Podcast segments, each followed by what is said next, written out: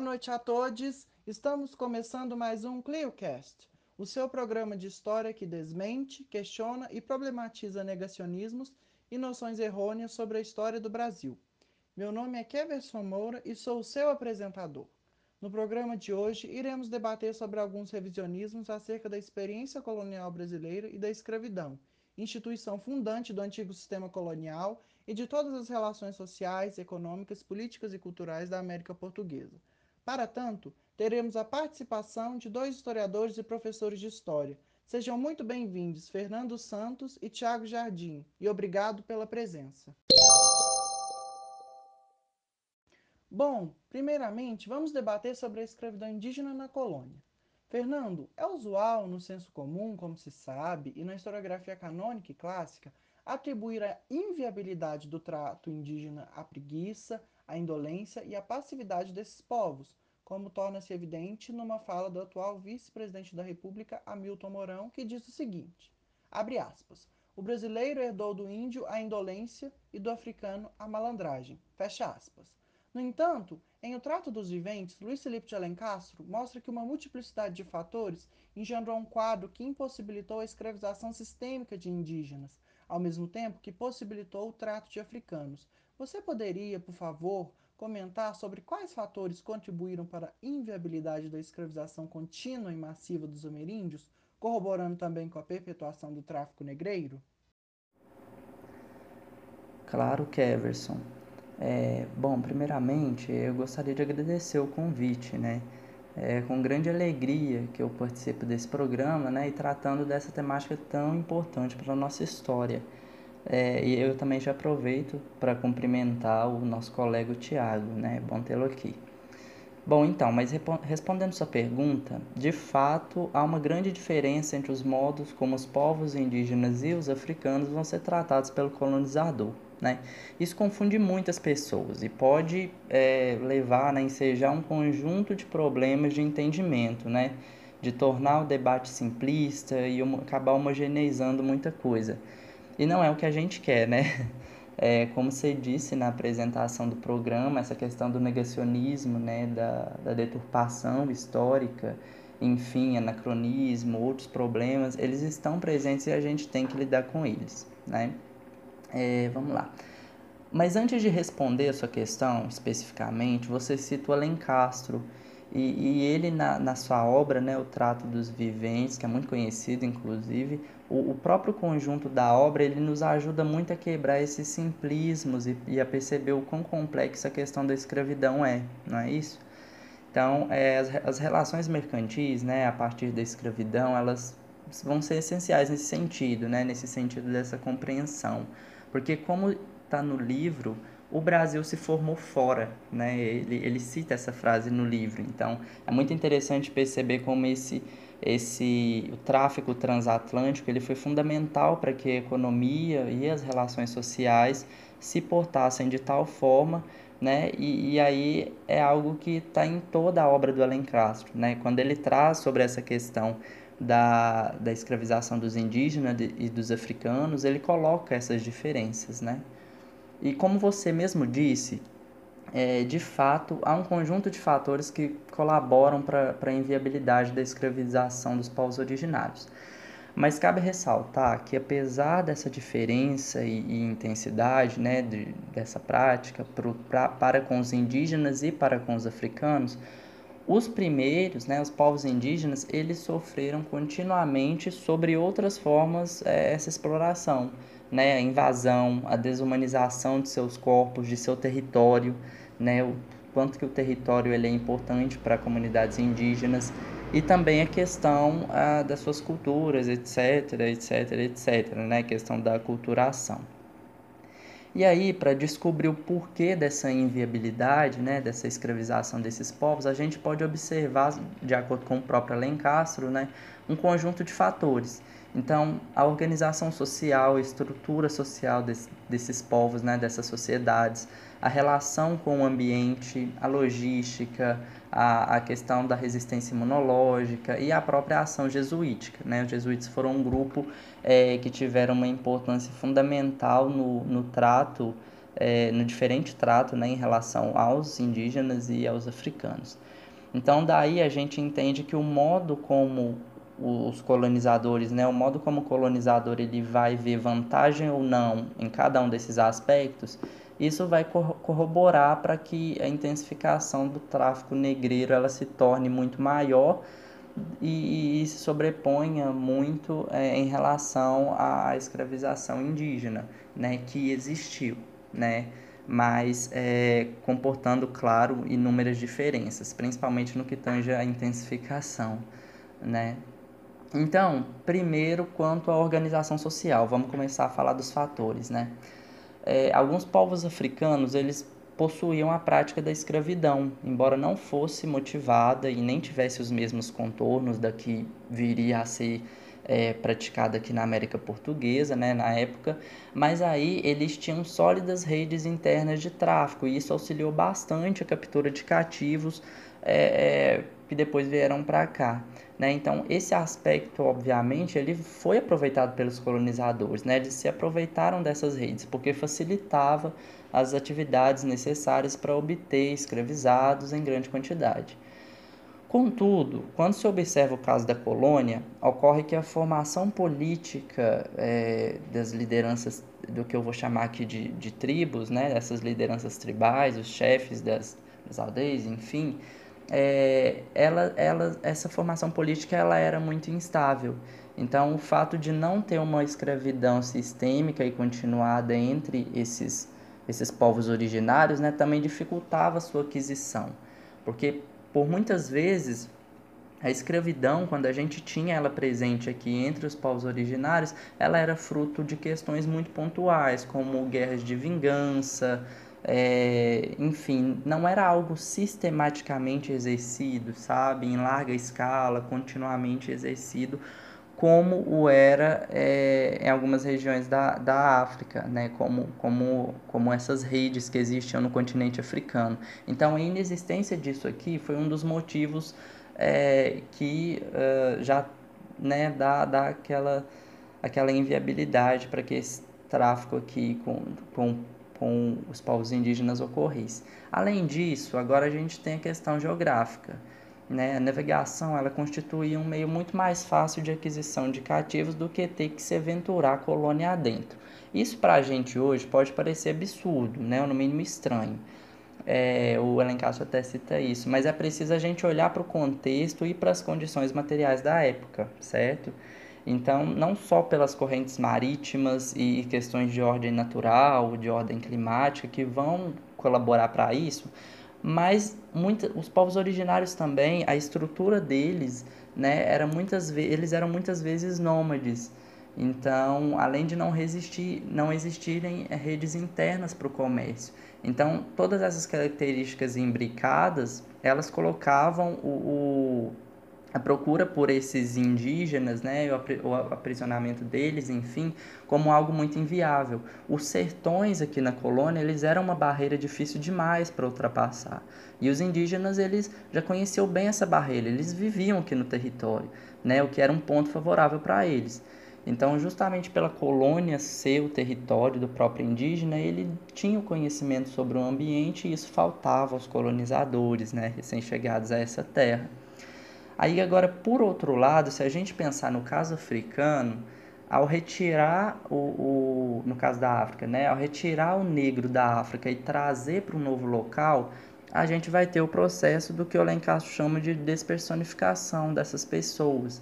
Né? Então, a questão da identidade, a questão do pertencimento a uma comunidade, enfim, isso tudo se esvai, porque eles são retirados da sua terra, do seu convívio social ali, é, e, e, são levados à força para uma terra onde eles não conhecem nada. Né? Então, isso também vai ser um ponto positivo para o tráfico negreiro africano. Outro ponto que a gente pode citar né, a favor da escravidão africana em detrimento da indígena é, vai se encontrar na ação dos jesuítas. Né? O olhar jesuíta sobre o africano e o indígena ele era diferente. Né? Ao primeiro, é, ao africano, nem mesmo a, a, passagem pelos sacramentos podia libertá-los. Né? Houve todo, inclusive, uma ressignificação sobre essa questão dos sacramentos, enfim, é, com modo de adequação a esse, a esse contexto. E em relação aos indígenas, eles eram vistos como simplesmente uma tábula rasa, né, que deveria ser escrita, que deveria ser preenchida com, com os aspectos básicos do, do que era considerado civilização né, pelos colonizadores. E aí, além disso, como uma última questão aqui, a gente pode pontuar rapidamente, e, e, essa última questão, eu penso que talvez ela seja a mais imediata e a mais mortal, né, quando, quando ocorreu esse, esse encontro, né, entre aspas, que foi a questão da resistência né, é, imunológica. Então, as patologias né, que, que foram derivadas desse encontro, elas foram terríveis para os povos originários, né? É, rubéola, varíola, enfim, muitas outras. E quando a gente compara isso com a resistência dos africanos, a gente tem é, um, uma grande diferença aí, porque esses, os africanos, né, esses últimos, eles possuíam uma resistência imunológica maior justamente pelo contato mais intenso e corriqueiro com, com outros grupos humanos. Então acaba que o fato de os povos indígenas é, que estiveram isolados durante muito tempo, né, não tiveram contato com esses humanos, quando houve esse choque, é, isso foi é, muito prejudicial nesse sentido, houve grande mortalidade. Então, é, é, diante disso, né, você pode perceber que são vários fatores determinantes para a intensificação do tráfico africano e não da escravidão indígena, né, para a inviabilidade dessa, dessa última. Mas, novamente, eu volto a frisar, não se deve menosprezar ou diminuir a escravidão e as violências exercidas contra os povos indígenas, né? mas tratar é, esses aspectos com devida complexidade. Então, entendendo as motivações dos colonizadores, dos grupos sociais envolvidos, enfim, e as consequências para os africanos e as consequências para os indígenas. Né? É, eu espero ter respondido sua questão, Keverson. É, mas é isso, assim, em suma, desde a logística até a organização das sociedades, passando pela, pela geografia, pelo saber que os colonos tinham no território, enfim, foram fatores essenciais para o sucesso e para a perpetuação do tráfico dos escravizados africanos durante tanto tempo, né? E aí, em consonância com isso, também é, colaborou para esses fatores colaboraram para a inviabilidade da escravização indígena aqui no território, que de novo, repito, né, não é, a impediu de acontecer. Aproveitando o ensejo, Fernando, agora eu gostaria de fazer uma pergunta sobre como era a política jesuítica no continente africano e na América Portuguesa. Então, considerando a agência dos jesuítas da Companhia de Jesus, é possível visualizar aí, como mostra Lencastro, uma ambiguidade quanto à sua atuação em relação aos indígenas na América Portuguesa e aos africanos no continente africano. Quais aspectos no trato de ambos explicam tal ambiguidade e especificidade? É, a ambiguidade que você diz ela é muito interessante e, e ela se, se relaciona né, justamente com fatores que eu, que eu mencionei anteriormente né, na, que, na primeira questão que você fez é, e inclusive que o Alencastro pontua na, em sua obra, enfim. O, o tratamento que ambos os grupos vão ter é diferente mesmo, né? Que me referindo aos africanos e aos indígenas. E, e o que vai muito do entendimento cristão, da ideia de fé que os jesuítas tinham, né? Mas talvez eu acho que ainda mais importante do que isso, do que esse, esse lado mais moral, seja o interesse e principalmente o interesse econômico, né? Então observar como que a, o, a percepção do ganho, do que poderia ser ganho é, com cada grupo, né, com, com os indígenas e com os africanos, respectivamente, a percepção desse ganho também foi algo que é, corroborou para que os jesuítas tomassem esse, esse, esse viés de tratamento diferencial em relação a cada um. Então, enfim, eu acho que tem um lado econômico nesse assunto e também tem um lado moral, ético, religioso, não, é, não sei bem como chamar, mas que se complementam, né, de certa forma. Então pode, pode até parecer contraditório num primeiro momento, mas a atuação de uma forma para com os indígenas, né, e de outra forma para com os africanos, ela pode ser bem mais esclarecida é, através da, da, observação do que a companhia de Jesus ganhava com isso, né, materialmente ou não, entende? Então, essa dicotomia entre, por exemplo, discurso protetor legislativo, né, a questão das, da, da, da proteção ao indígena e a prática da aculturação, né, de não aceitar sua cultura, e isso a gente, a gente pode falar pensando a questão dos indígenas e a, e a publicação das ordens régias, só para citar um exemplo, enfim, é, esse processo, essa, essa dicotomia, ela tinha uma razão de ser, né? Uma razão que passava por um viés moral, mas eu acho que ia para um filtro mais fundo ainda que atingia a esfera econômica do lucro, né? Então aí a gente tem dois, duas questões que se complementam nesse sentido, entende? É, em relação aos africanos, a gente pode citar dois aspectos é, muito importantes relacionados à evangelização, né? Bom, havia maior facilidade de evangelização do africano cativo, é, feito escravizado, quando ele ia para a América Portuguesa. E isso é justamente devido aos processos do que o, o, o Alencastro vai chamar de dessocialização e despersonificação. Né? Esses dois processos eles são fundamentais à, à medida que a, a companhia de Jesus e o colonizador eles, eles percebem que o, o o quão é, benéfico, né, em termos de lucro, o tráfico se torna, eles vão se, se apropriar também dessa, desses processos né, de dessocialização e despersonificação, justamente porque eles vão tornar a, o, o trato com o africano mais simples, né, já que o africano não vai estar mais no seu continente, ele vai estar em outro local. Então, a dessocialização, né, ele tá, ela está mais relacionada com a ideia de, de retirar do ciclo social mesmo, né, do entorno social. Ou seja, quando se retirava o africano da sua comunidade de origem e o obrigava a atravessar o Atlântico até a América Portuguesa, eram outras terras, né, eram outros povos, um local, vivências diferentes, que divergiam do que ele conhecia e do que ele partilhava. E já a despersonificação, ela já vem mais ligada ao caráter mercantil, econômico mesmo, né?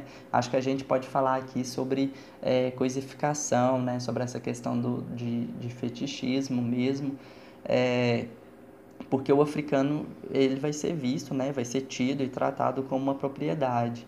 Então, é, esses caráteres humanos, esses valores humanos, eles são perdidos nesse processo e dessa forma, como não possui valores humanos, pode ser usado no trabalho compulsório. E esse trabalho compulsório ele vai ser usado como justificativa para a salvação dessas almas, né, de acordo com, com, as concepções religiosas que foram formuladas na época para esse contexto, né, para essa situação. E aí eu nem estou citando fora a questão do, dos sacramentos, né, que eu nem vou explanar aqui, mas que houve toda uma reformulação, é, como eu já disse anteriormente, é, desses sacramentos né, em relação à questão dos escravizados, de forma que não houvesse aplicação, ou ao menos não houvesse a possibilidade de se aplicarem esses sacramentos a essas pessoas e a partir daí elas ganharem a liberdade, por exemplo né? Isso não vai ocorrer. Então, perceba, a companhia de Jesus, né, os colonizadores, essa, essa, os jesuítas, eles mobilizam um conjunto de instrumentos é, e de processos de, de desumanização em relação ao africano, que além de garantir o lucro para eles, né, em relação ao tráfico, é, vai ser uma forma também mais fácil de evangelizar, né, longe das suas terras de origem. E aí já quando a gente fala dos indígenas, a gente tem muitos estereótipos, preconceitos, né, muitos, muitos adjetivos que caracterizam, inclusive até hoje, o que é bastante triste, né, e é algo herdado desse contexto, é, que caracterizam os povos originários e que serviram como justificativa para a evangelização desses, né, dos mesmos. E então, daí a gente tem o indígena como alguém que é, aquela, aquela frase clássica, né? O indígena como alguém que não tem no alfabeto o F, o L o R, né? Então, é, sem fé, sem lei, sem e sem rei, né? Bom, o jesuíta via isso, então, o colono via isso. é, o indígena como uma tábula rasa, que deveria ser preenchida com essas coisas que estavam ausentes. Então não importava a cultura do indígena, mas sim o fato de civilizar e de salvar a alma desse indígena. É como se eles fossem ahistóricos, né? fossem sujeitos passivos que necessitassem de salvação, enfim. E aí isso tudo confluiu muito bem para os objetivos dos jesuítas. Assim, basta olhar, basta a gente olhar as ordens régias que foram publicadas nos anos de 1680, né, só para citar um exemplo, e a questão da tutela dos indígenas sobre a companhia, né, é, a violência que esses processos engendraram, a questão da culturação, etc. Enfim, e aí a gente, quando a gente junta essa questão desse, desses indígenas agora como tábula rasa e a questão antes do, do africano, né, não considerado como humano, a gente tem que o tráfico negreiro, junto com essas leis régias, né, e essas bulas papais, por exemplo, elas vão é, se complementar no sentido é, em relação à liberdade desses povos originários. Né? E aí vão se somar os fatores da, da pergunta que você fez anteriormente sobre a inviabilidade da escravidão indígena. Então, é, é justamente essa questão jesuítica que vai reforçar isso né? e vai colaborar ainda mais com intensidade para o tráfico negreiro dos africanos. Então, para sintetizar, eu penso que a gente, é, essa ambiguidade que você mencionou, né, a gente tem que considerar essa doutrina religiosa junto com a busca do lucro. Né? O Alencastro ele coloca isso muito claramente quando ele fala a respeito dos ganhos da companhia a partir do tráfico negreiro. Né? Ele dá vários exemplos, é, não só aqui, mas também em relação a, a outras colônias, na Ásia, por exemplo. Então aí a gente vai ter uma razão mercantilista aliada à justificativa de expandir a fé cristã. Então, evangelizar as pessoas, levar a fé para todas as pessoas e os, e os valores dessa fé desconsiderar e aculturar uns grupos, né, escravizar outros, pois assim esses que são escravizados, eles poderão através desse trabalho compulsório tentar a salvação, né? Então assim, é um movimento muito complexo que se remete de forma diferente a distintos grupos, mas que se aproveita disso no final para lucrar, né? Então eu acho que é isso. Esse eu acho que talvez seja o cerne dessa discussão e dessa dessa ambiguidade né, que a princípio pode parecer muito é, contraditória, mas que converge justamente para esse lucro econômico que a companhia poderia obter.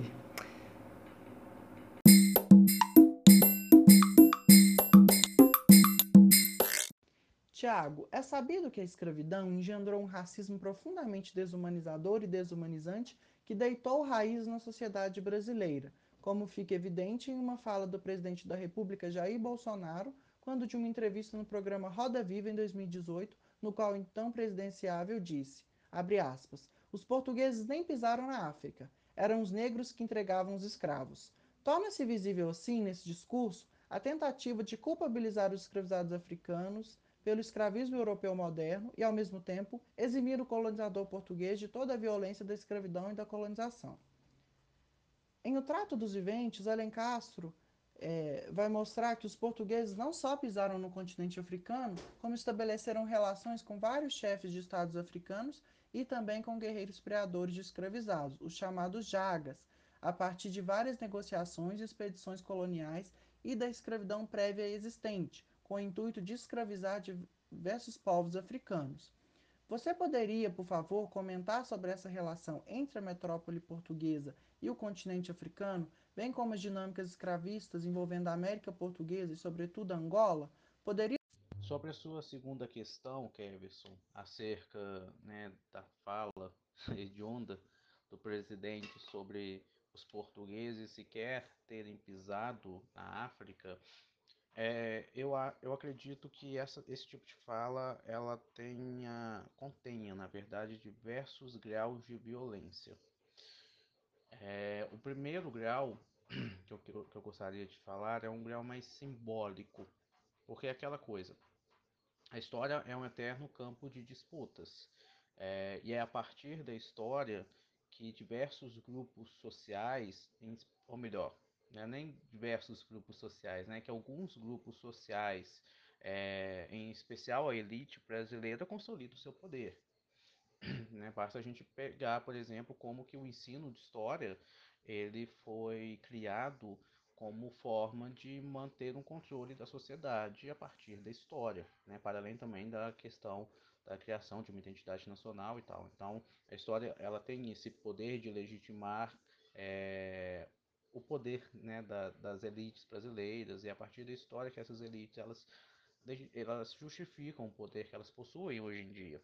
Então, quando o presidente fala que os portugueses sequer pisaram na África, ele está falando que a escravidão ela se deu, a escravidão aconteceu porque os povos africanos é, escravizaram por si mesmo, né? E foram responsáveis pela escravização aqui no Brasil. Né? O que é uma coisa ultrajante, é uma coisa sinistra, é uma coisa hedionda. Ele coloca a culpa é, nas sociedades africanas da escravidão que teve aqui no Brasil e retira toda a culpa dos, né, da, da, da, dos, dos colonos, é, dos colonos europeus brancos, né, que realmente foram os que escravizaram em larga escala né, diversos povos africanos. Então veja como há um grau de é, um grau de violência simbólica nesse sentido. Imputar as causas, os motivos, as razões da escravidão somente aos povos africanos é de uma violência também extremamente elevada, né, de um grau de covardia também muito grande. Não foram os povos africanos que tentaram legitimar a escravização em massa do continente africano é, ao longo dos séculos. Não foram eles. Eu gosto de um texto do Kabengele Munanga, né, do historiador africanista, em que ele fala é, que durante muito tempo a escravização do continente africano ela se deu por motivos religiosos, né? Ou melhor, a justificativa se deu por motivos religiosos. Então eram porque eram é... é, tem, tem toda aquela questão envolvendo Caim, se eu não me engano, eram descendentes de Caim, é... enfim, existia todo, toda uma causa religiosa para que essa escravização fosse feita. Com o passar do tempo, essas causas, esses motivos, eles passaram também a serem defendidos pela ciência, né, que entre muitas aspas, Capengele fala que existiam diversas ciências ou pseudociências que tentaram, de alguma maneira, mostrar o quão, o quão incivilizados esses povos eram, né, o quão inferiores aos é, europeus eles eram, né, e por isso precisavam é, serem, serem civilizados né, pelos europeus, precisavam ser, a modernidade precisava chegar a esses povos. Né? Então, nossa, houveram pseudociências horríveis de medição de crânio, por exemplo, é, envolvendo fatores sanguíneos.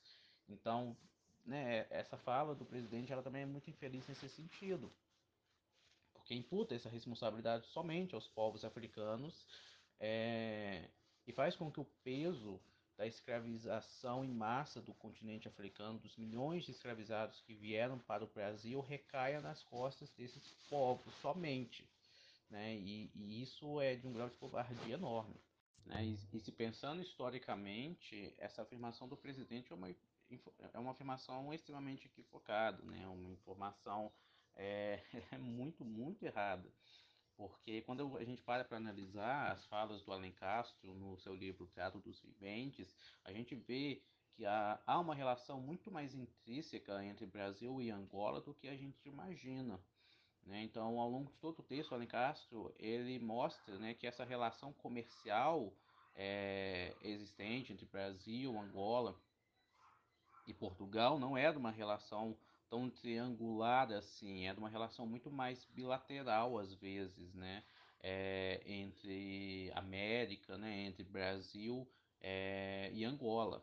E essa relação bilateral ela tem muito a ver com questões de origem geográfica, né? Com questões é, de origem marítima.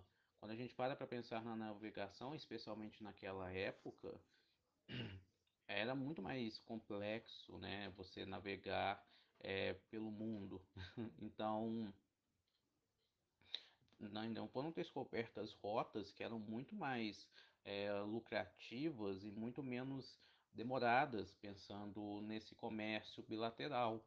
Né? Então, viajar da, da Angola para o Brasil e de, do Brasil para Angola era muito mais viável do que viajar também é, para Portugal. É, e é interessante porque o Alencastre ele fala que Angola sustentou o Brasil e o ou melhor, que Angola sustenta o Brasil, o qual sustenta Portugal. Isso fica muito evidente quando a gente para para pensar né, na, na, escravização, como que é, os diversos, os milhões de escravizados é, angolanos, africanos, né, como um todo, eles vieram para o Brasil, né, eles sustentaram essa elite brasileira, sustentaram esse sistema escravocrata, esse sistema colonial brasileiro, e como esse sistema colonial brasileiro sustentou Portugal também. então é uma relação muito intrínseca é, que, que, existia né, entre, entre Brasil e Angola, isso é, é inegável.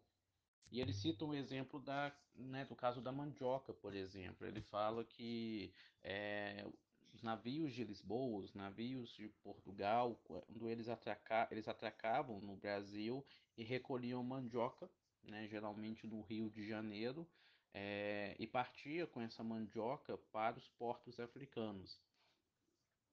E é interessante porque ele traz um dado também, salvo engano, ele fala que 680 toneladas anuais é, de mandioca foram enviadas para Angola é, na primeira década do século 17.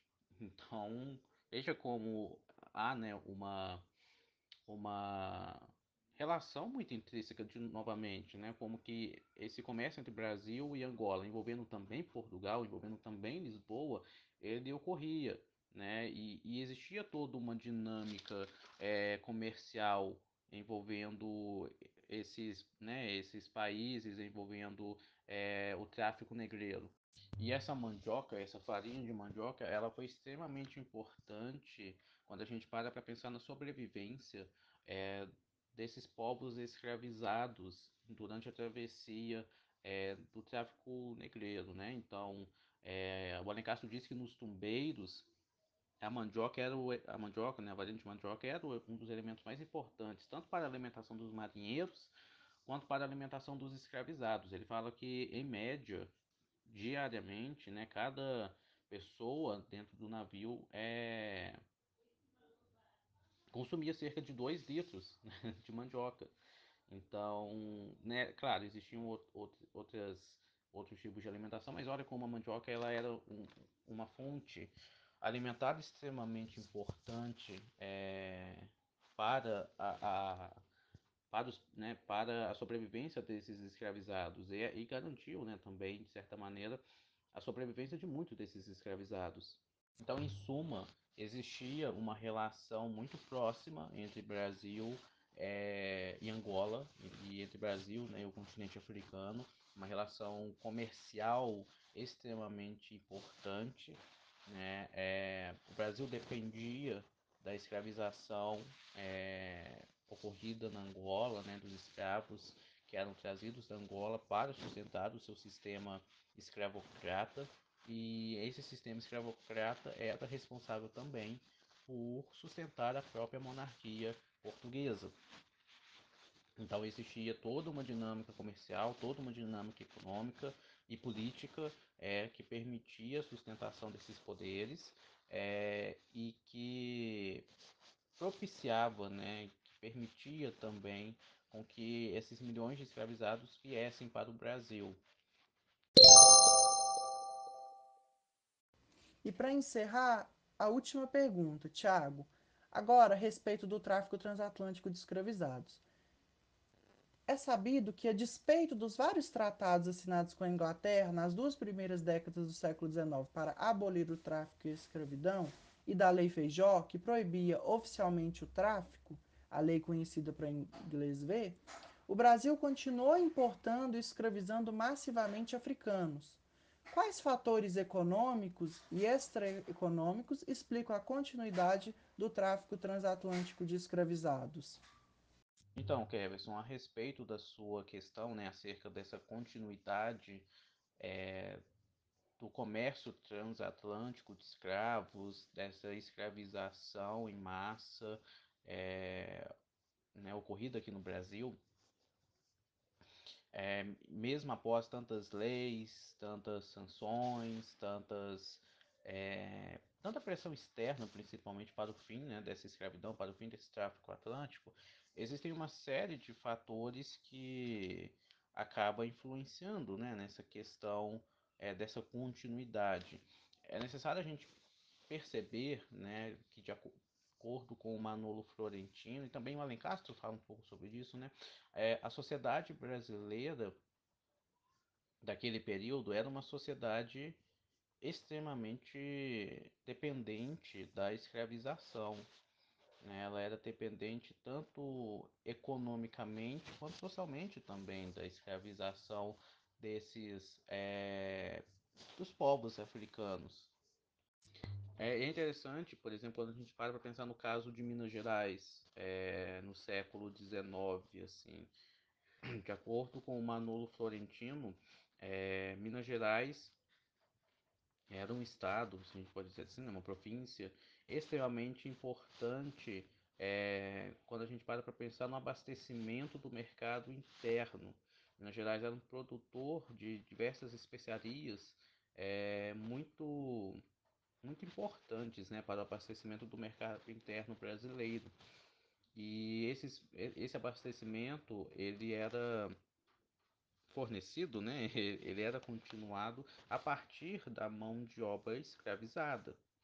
É, então existiam diversos plantéis, diversos plantations em Minas Gerais, principalmente a que, principalmente é, principalmente plantéis, né, é, que eram responsáveis por manter esse, essa, essa produção para o mercado interno e que eram é, giradas, né, elas eram feitas a partir da mão de obra escravizada. Em 1819, por exemplo, Manolo Florentino fala que Minas Gerais possuía o maior plantel de escravos no Brasil.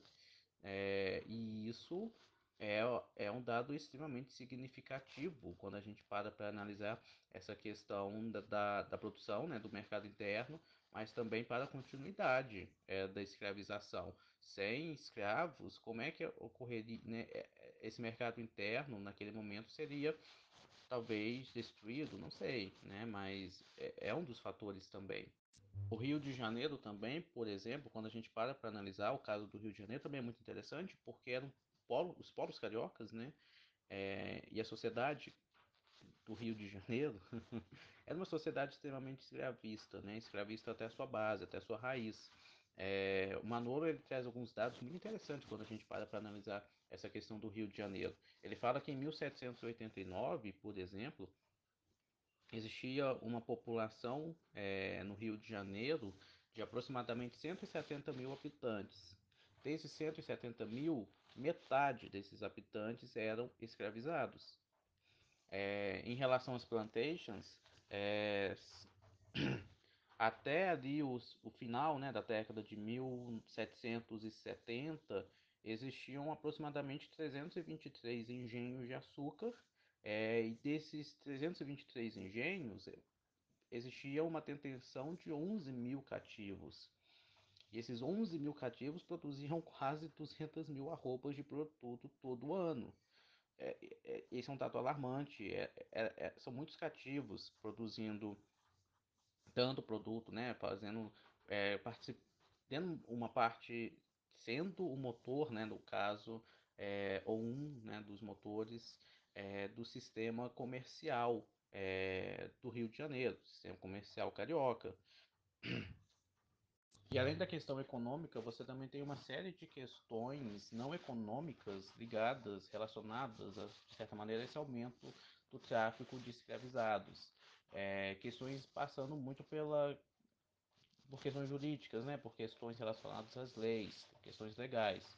É, então você tem uma série de tratados, de alvarás, né, que são assinados é, como forma de impedir né, de acabar com esse, de extinguir né, esse tráfico, escravizados, mas que acabam aumentando esse tráfico de certa maneira. Então você tem, por exemplo, lá em 1813, de acordo com Manolo Florentino, né, um alvará que limita a quantidade de escravizados por navio é, e que obriga a né, e que obriga que esses navios tomem uma série de medidas de higiene é, e de alimentação né, em, em, relação a esses escravizados. Né, um, um alvará que no final é, acabou né, um alvará que foi firmado, na verdade, por causa dessas pressões abolicionistas inglesas, mas que não acabou tendo um efeito prático em relação ao fim da escravidão. Né? Não, acabou não adiantando muita coisa. É...